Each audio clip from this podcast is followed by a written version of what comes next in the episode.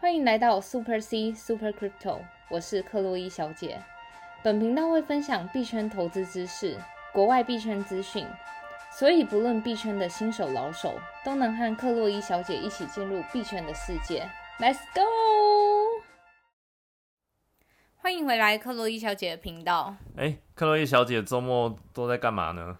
哦，周末就是都在研究币圈的东西，不然就有时候会工作一下。天哪，太认真了！我觉得我们粉丝朋友们真的就是每天可以收到克洛伊小姐的一些币圈最新消息，真的不漏失，真的非常好哎。真的，话说其实我最近也有在玩那个区块链的游戏啊。哦，什么游戏啊？就是它是类似一个俄罗斯方块，不过它就是有点像是你花钱去玩俄罗斯方块，然后更加赌博。比如说你先。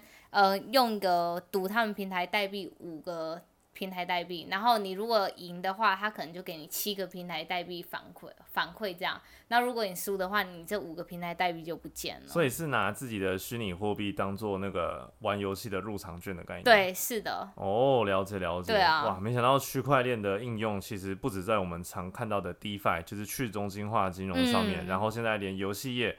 然后包括还有一些最近很红的游戏，像那个 Axis 啊等等的。那如果听众朋友有玩的话呢，也可以跟我们分享哦。嗯，是的。好，那一样呢，如果你是第一次收听我们频道的朋友，或者是第一次认识我们的话呢，请先回去听我们的 EP 一到十。会有更详尽的一些新手的教学。嗯，如果你没有去听，直接来听本集的话，可能很多的专有名词就没办法掌握。嗯，不过我们会尽量就是在每一集，如果有一些专有名词是我们之前也介绍过的话，我们还是会就是再做那个简单的介绍一下啦。好的，那在附一下今天的盘势以及那个今天要讨论的话题之前呢，我们先一样先来看一下近期粉丝的留言。嗯，然后有一个粉丝说：“克洛伊小姐您好。”不好意思打扰您，你你的这个币安的钱币当中，如何在这个 MetaMask 钱包和币安之间做转换呢？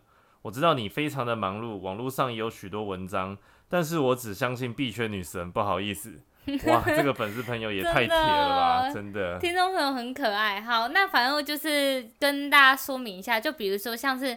你想要从你交易所的钱包，然后转到你自己的私人钱包，不管是冷钱包或是像 MetaMask 热钱包的话，那最重要的问题就是第一个是你转过去就是你的私人钱包的目的是什么？假设你要做 DeFi 项目的应用的话，那你要区别就是今天是要走那个以太坊的以太链，或是币安智能链，因为他们两个的 DeFi 项目去中心化金融的项目不一样。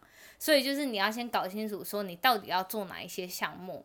那如果假设你今天提币到就是你的那个另外额外的钱包，你只是为了就是那种怕自己手贱啊，或是就想要放在那里的话，就做长持的动作。那我个人会建议直接走币安智能链，因为最重要也是最主要的原因，是因为整个交易手续费是比较低的。是。然后在这边再呼吁听众朋友们一次，如果你假设是想要提币到你私人钱包，是做长期持有动作的话，那尽量选用那个热钱包，呃，不，尽量选用冷钱包。尤其最近骇客又特别多。对，我们先前在其他的集数也有偶尔会聊到，就是如果你的资产部位比较大的话呢，那 MetaMask 它毕竟是网络上的这个热钱包。对。虽然那个就是十二个字位的那个密码字符都是在你手上，但是骇客。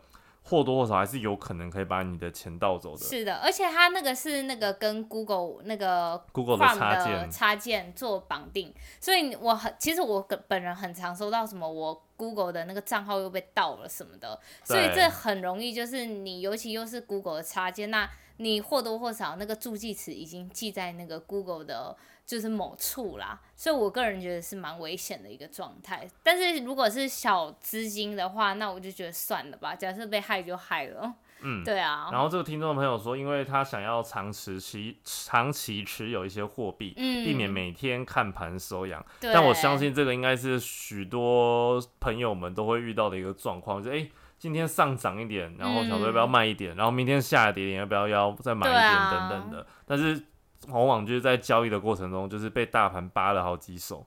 真。对，但未来的话呢，科威小姐会再介绍我们一些可能其他的软体或者 A P P，然后是可以辅助我们去在投资上面做更多的资产布局。对，因为像我自己本人手上就大概有五个账号了。哇，太没有，就是因为果然是币圈女神。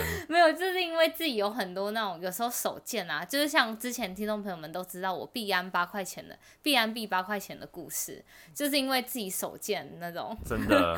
对啊，所以我就是因为那一次教训之后就开始就是。创创了不同的账号，然后用做不同的那个投资操作，这样，然后我们会再分不同级跟大家说明，就公开就是我使用的那个自己的 A P P 有哪些，然后介绍给朋友，然后顺便。呃，说明一下好跟坏处在哪边，这样。嗯。然后这个粉丝最后还补充说：“老实说，我觉得克洛伊小姐会是下一位女股癌。”天哪，我真不敢当。希望我们的币圈女神有朝一日可以跟古癌一样，然后她是女股癌这样子。对。那就靠大家多多支持哦。真的，如果是听众朋友有问题想要问克洛伊小姐的话呢，当然可以私讯我们的粉丝专业，名称是。Super C 克洛伊小姐，但因为克洛伊小姐平常本身工作还是非常的忙碌，所以如果有问题问克洛伊小姐的话呢，就是当然你们的按赞啊、留言、订阅都是我们最大的动力。嗯，所以如果你留言给克洛伊小姐，但是忘了按赞的话呢，真的要多多支持克洛伊小姐哦。感谢大家。那如果有想要抖内给克洛伊小姐的话呢，她的粉丝专业的置顶贴文有这个抖内的连接。那如果你有问题真的想请教克洛伊小姐的话呢，我。觉得先按赞再私去请教会是比较好的做法。对对对，好，那我们来看一下今天的盘势吧。今天的盘势其实整体上来讲还算是一个跌的不少的一个规模啦。对，从比特币来看的话呢，现在开路的时间盘势是来到了三万五五千一百一十七块，又下探三万五这个支撑。对，然后跌幅是负三点五九帕，然后以太币的话是两千四百三十七，跌幅是三负三点七五帕。然后 B M B 的价格是三百二十五，然后跌幅是负一点七帕，其实有某种程度上算一个正常的健康的下跌状况啊，因为比特币带动的其他币一起下跌，其实是。虚拟货币市场一个蛮常见的特色，对，但只是因为近期就是真的是自从五一九的马斯克之乱之后，整个币圈的盘势就处在于这种疲惫，就是那种疲乏、没什么动力的一个对，整个筹码面其实松动了不少，然后明明就是当天没什么交易量，它的这个下跌的幅度也是可以来到。非常之巨大，所以平常如果你是握现货的朋友，当然就不用担心，就可以跟克洛小姐、克洛伊小姐一样高枕无忧。那如果你是偶尔手痒玩个合约，像我一样呢，你可能很有可能就是因为一天的这个跌幅，就把你的合约停损掉了。对，所以所以要设好自己的止盈止损，避免爆仓这件事。对，尤其是现在这个筹码面那么松动，然后币圈震荡的情形下呢，合约最好还是少碰。如果是新手朋友，先把现货玩好，其实就很厉害了。话说，你知道，就是其实我们昨天也有介绍到，拜登就是他提出了，就是对于那个明年度的政府预算要对六兆美元的预算。对。那其实就是从一个经济学角度来看，说那这呃或多或少其实会带动整个金融市场的发展啦。是的。那怎么会就是币圈就是相对来说？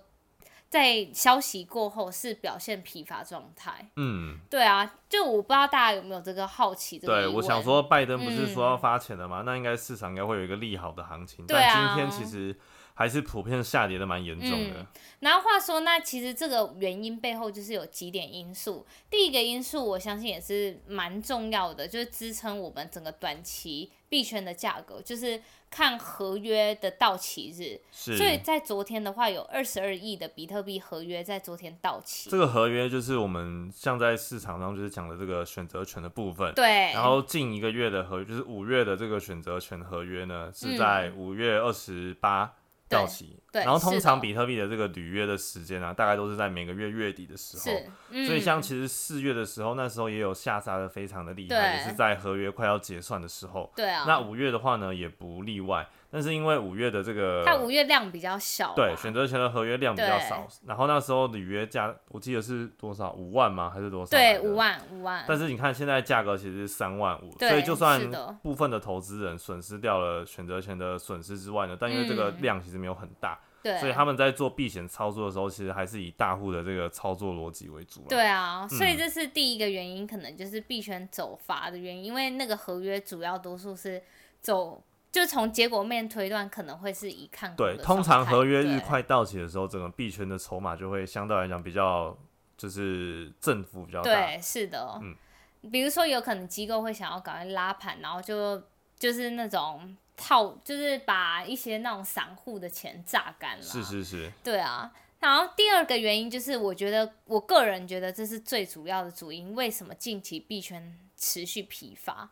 那最主要的原因就是因为整个环境的议题。就自从马斯克那时候说比特币很脏，那就引起了整个就是世界的一个那种一种那种反对的声音吧。对啊，然后再加上就是中国禁止比特币，这两个就是整个双重效果的加重。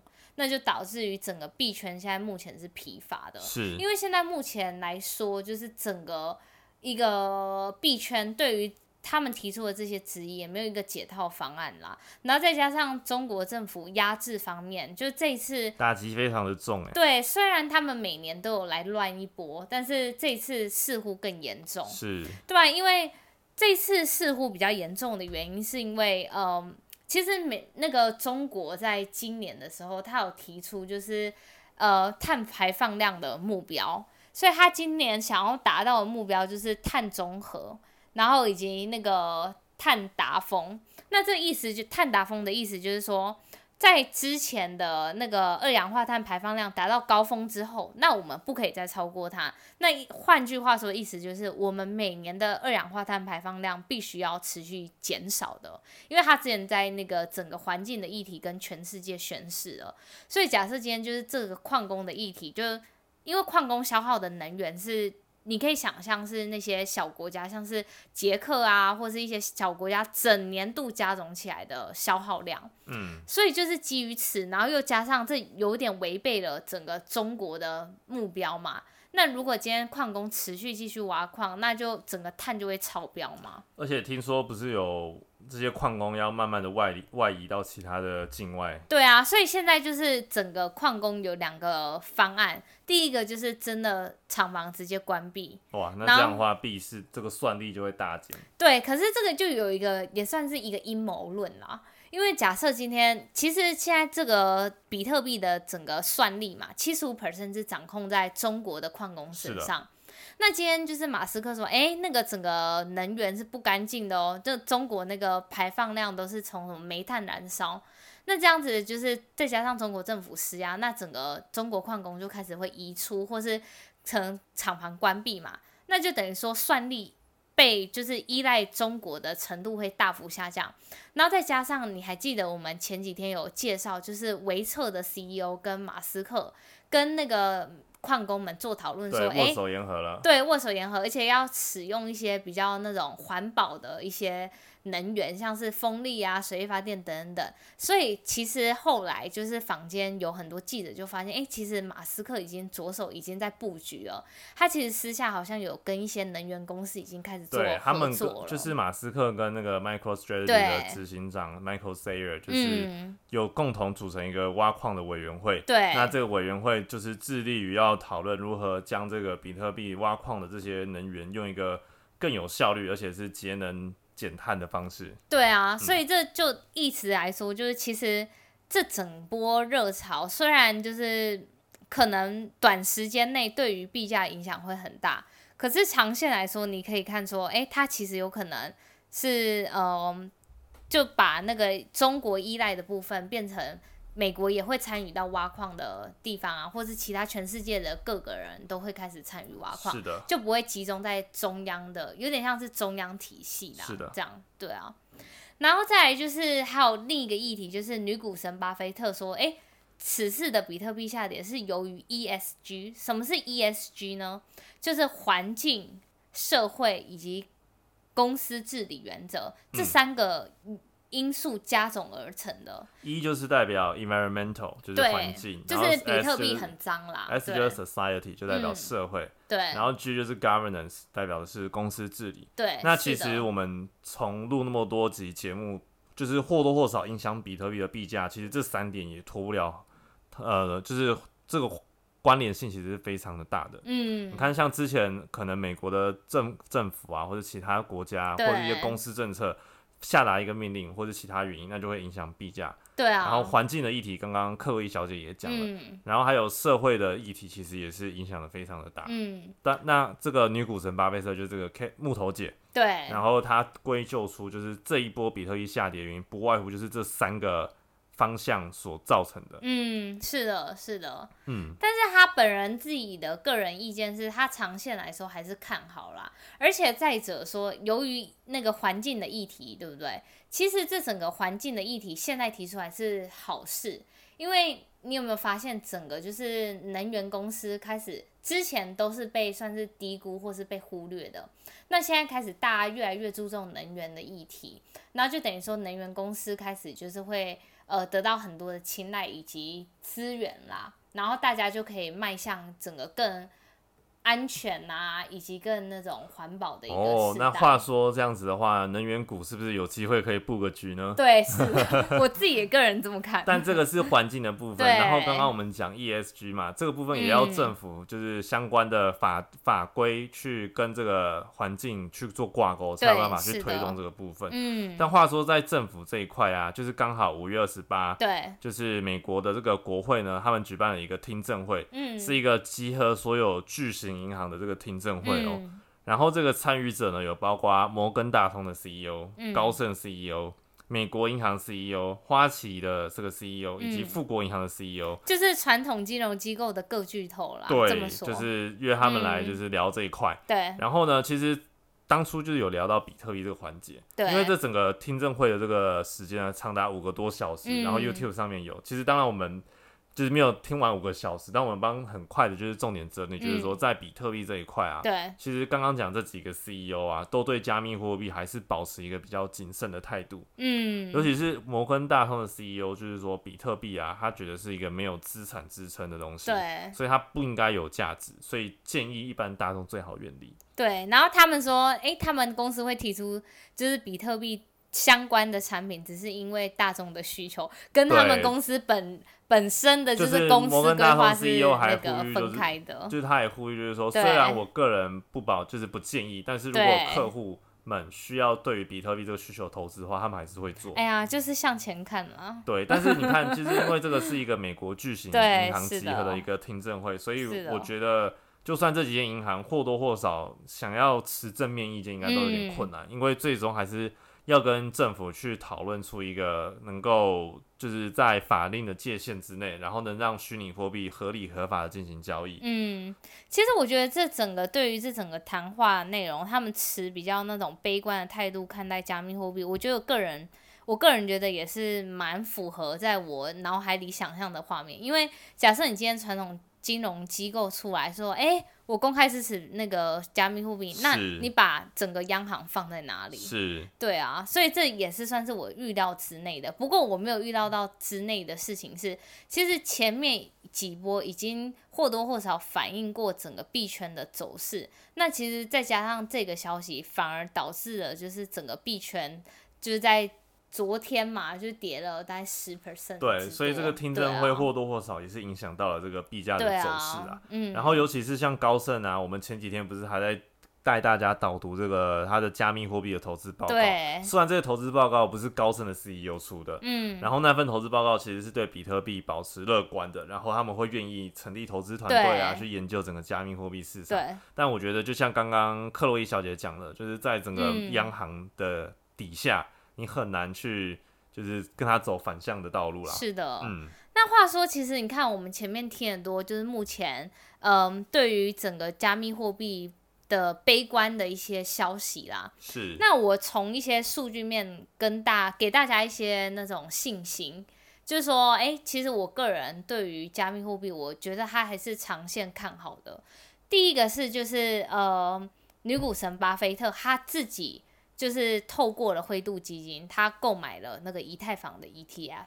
哦，了解了解。对啊，所以你看，其实女股神巴菲特。呃，先前我们也常说过，就他一直在布局那个 Coinbase 的股票。对，虽然最近套了蛮多的，我也被套了不少。那他才是持续购买，所以你可以看得出，他对于整个加密货币在五未来五年内、十年内的发展，他是非常非常的看好。然后再加上近期他这个动作，虽然整个币市非常走低迷嘛，但是他在还是持续透过回度基金购买了以太坊的股票。这个女股神巴菲特呢，就是我们常听到的木头姐，叫做 Catherine Wood。嗯，然后他的这个投资机构叫做 ARK。就是方舟投资是，然后像刚刚克洛伊小姐介绍的这个灰度基金，就是算是在虚拟货币领域里面数一数二大的这个投资机构，也是算早期进来加密货币。对，它光握有的比特币就不知道几万颗。是的。那刚刚有提到，就是木头姐的这个投资机构 ARK，就是方舟投资呢，开始去透过灰度的基金去购买以太币的这个 ETF。所以虽然木头姐我自己啊，就是在玩美股的时候，很常买，就是女股神木头姐推荐的，就是她持有的股票。对。然后我买的每只都被套，但是呢，就是木头姐一 一致都很保持乐观，就是说，哎，现在下跌，我觉得就是很好的买进时机。嗯。你去看她三五年未来的走势，你就知道我未来在说什么。嗯。那这个女股神巴菲特呢，她曾经就是有预言说，呃，特斯拉几年内会翻倍嘛。是的。然后确实特斯拉那时候也翻倍了。对啊。然后他说，比特币会是下一个五。年内暴涨好几倍的资产，嗯，那我们就坐着等待。对对，嗯，然后除了就是女股神巴菲特给我们一些的信仰之外，那从一些人类的行为来说，我个人也是推断，就整个比不管是比特币或是以太以太币。在长线看来，其实是会走好的。嗯，怎么说呢？那比如说，就我们区块链上的数据，因为区块链的本质就是公开透明嘛，所以我其实我自己在链上的数据，我观察到，像那些那个巨鲸们，就是俗称的大户们，是它其实都是在前一波的下跌，就是比特币下到三万的时候，以太坊下到一千九的时候，他们就大量购买，然后一买完之后就转到他们的私人冷钱包了。嗯，就是先把现货该接底的都接好。是的，然后再搭配他们的这个合约或选择权，做一波放空，真的是双八，把我们这些韭菜割的割到我都快不知道跑到哪去了。对啊，所以你先从那些大户的身上的行为看来。他们就是对于加密货币等长线其实是看好，是。那再来就是以太坊，以太坊我们先前不是介绍到，它在今年年底或是明年会进行着整个以太链升级的动作，我们称之为叫以太坊二点零。对。然后在做以太坊二点零的时候，我不知道你有没有发现，你自己的交易所它其实有推出一个项目叫质押的活动，有币安上就有。对。那个质押的活动，就是因为以太坊二点零使用的技术是那个 proof of stake，叫权益证明，就是你要透过你押的那个以比太呃以太币的数量，去当成下一个区块的节点的那个验证者，然后以赚取整个那个收益嘛。嗯，所以它现在就是你可以发现整个链上的数据，以太坊二点零的质押的数量。在过去两天内就达到一百多万颗以太币。哇，我觉得刚刚克洛伊小姐解释就是权益证明那一段非常的清楚，哎，对，你知道我在网络上，因为我们在虚拟货币的世界嘛，我们从以前比特币，我们就很常在讲，它是用 proof of work，就是算力证明、工作量证明，对，就是用这个显示卡挖矿的这个是的解密码学的这个算力，嗯，算力越强的话呢，就可以优先解开这个区块，然后拿到比特币当报酬，嗯，那以太坊一点零现在也是用刚刚。讲到这个算力证明 POW 的方式作为协议来给予奖赏，对。但现在的这个二点零就是像刚刚克洛伊讲，克洛伊小姐讲的，即将从 POW 升级成 POS，就是工作量证明升级成权益证明。是的。那这样子的话呢，它透过这个协议会让以太坊二点零的这个。运作的机制会更加的完善。嗯，除此之外，也就是为什么整个以太坊二点零进程，就是大家会希望它赶快完成，原因是因为前面我们说的就是那个环境的议题嘛。是。那现在以太坊还是靠着那个算力证明，要一直用挖矿的动作。是。那它升级成 proof of stake，就是权益证明。权益证明有点像是呃，白话来说，你就是可以想象成金钱游戏。你银行越多钱的人，你越能成为下一个掌控，就是挖对解开区块的人。所以就是呃，某种程度说，我们已经不需要再依靠，就是你用显示卡去挖矿。那患者来说，就是你要有越多的以太币，你就可以当那个节点证明者，然后去赚取那个费用啦。是。所以我们现在回到，就我们刚刚说的，我在过去的两天之内，我就发现以太坊二点零质押的数量。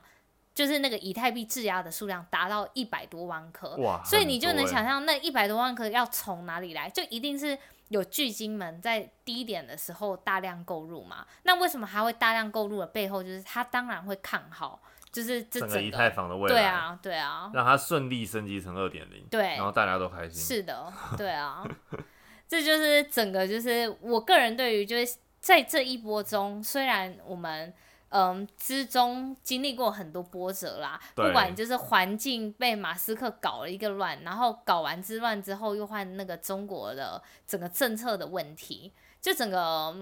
那种屋漏偏逢连夜雨的概概念，可是你从就是不管是长线对。木头姐的行为，或是像一些基金持有人，或是像现在越来越多传统机构的大型的，就是投资人，他们其实私下都已经开始在做，就是整个区块链布局的动作。只是他们目前真的是很难搬到台面上说，哎，各位大家，我已经开始布局哦。因为你看，我已经就是天机本来就很难泄露，我已经就是在布局了。我要告诉大家。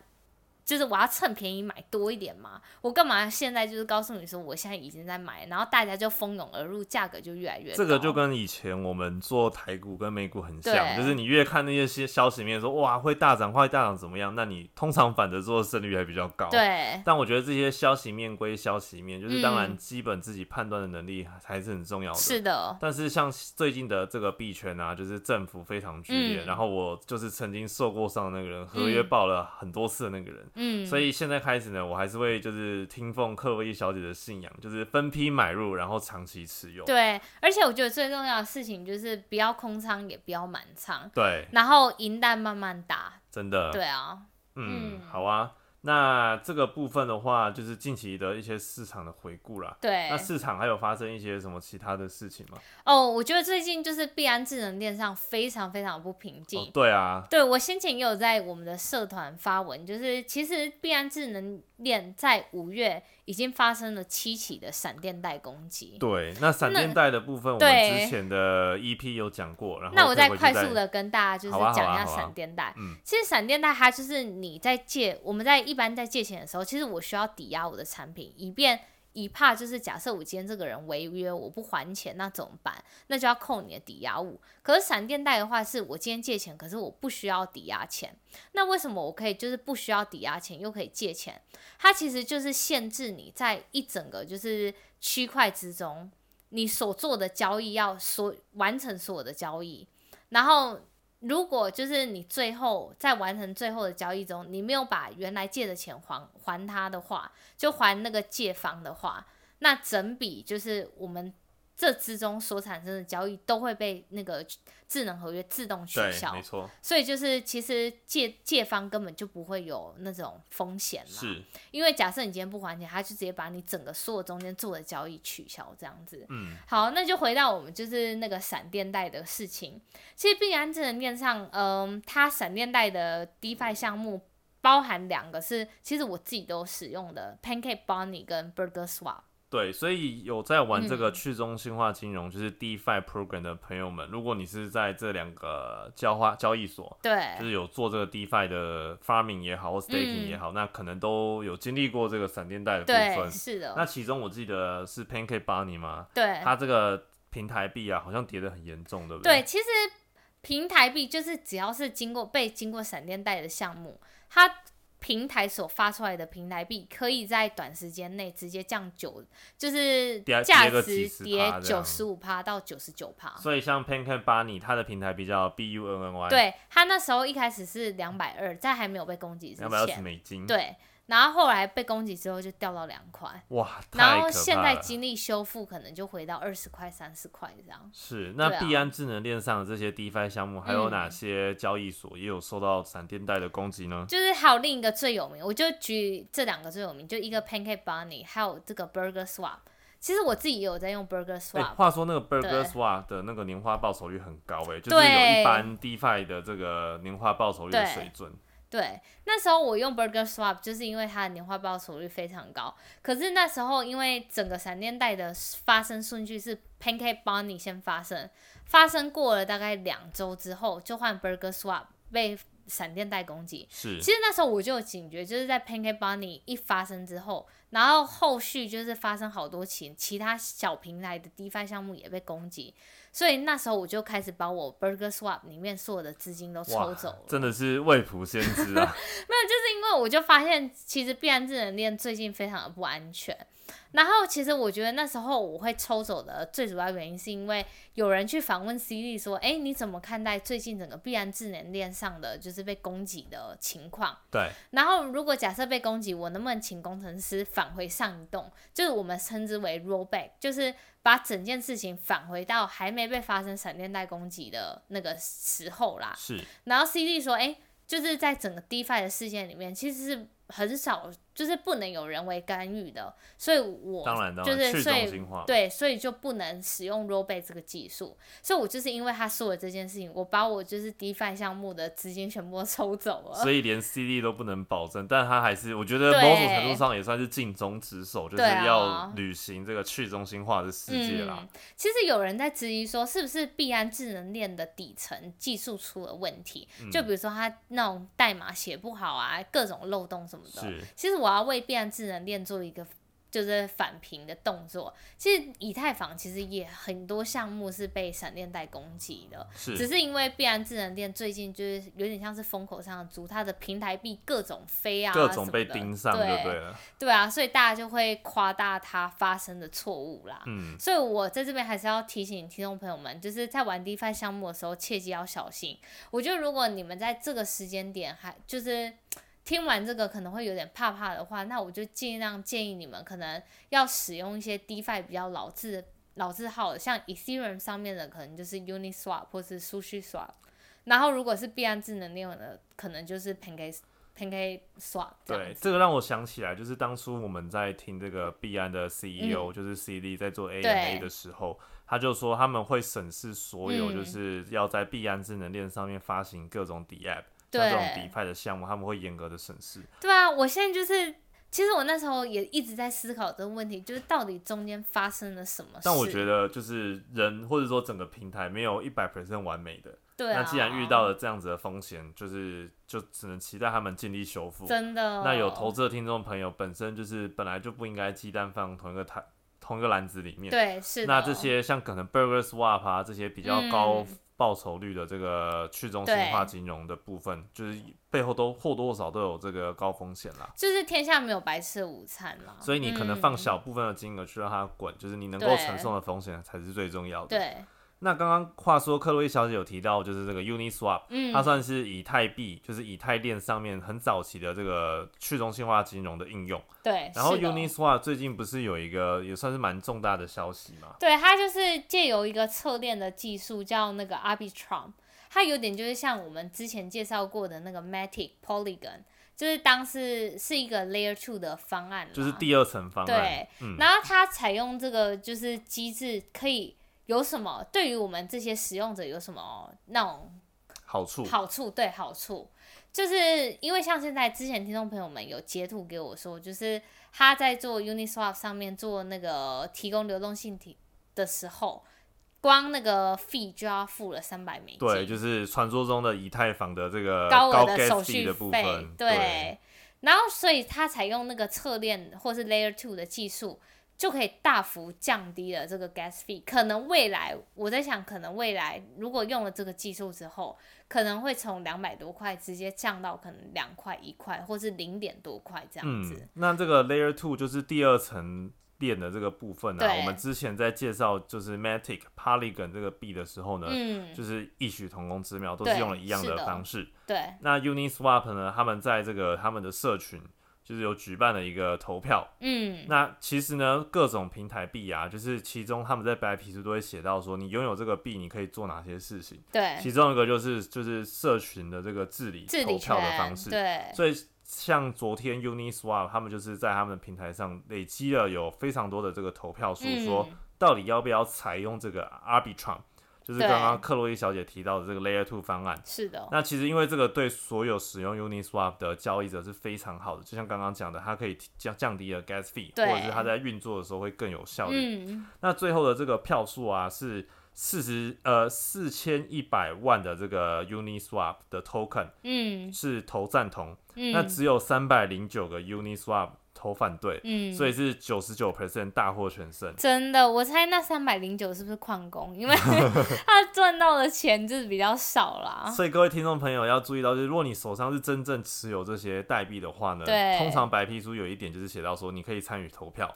但但参与投票的前提是我个人认为你都必须要是那个平台上的大户。当然当然当然，不然你看你四千一百万个 Uniswap，然后你可能占可能不到一枚或者两枚，那其实影响票数就很有限。对，是。但如果听众朋友们有参与过这种社区投票的部分的话，也可以跟我们分享哦。那 Uniswap 的话呢，因为原本这个算是一个利多消息，但因为最近就是今天的这个。币市都是下跌，被以特呃被以太币整体拉垮嘛。比特币啊，比特币。嗯。所以像 Uniswap 它今天的跌幅大概是负零点六八帕，算是比较轻微了。因为刚刚讲比特币跌三帕嘛，所以有这个利好面的加持的话呢，虽然没有到涨很多，但是至少下跌没有那么的严重啊。对啊。嗯。好啊，那今天其实介绍了蛮多各领域相关的一些议题。那如果各位听众朋友有想要跟我们聊一些别的话题的话呢，可以私信我们粉丝专业。或者如果想要听到一些其他的节目的内容的话呢，也可以跟我们做讨论哦。那如果有任任何问题的话呢，记得到我们的粉丝专业 Super 名称是 Super C 克洛伊小姐。嗯，好，那今天的节目就先录制到这边，我们下期再见，See you。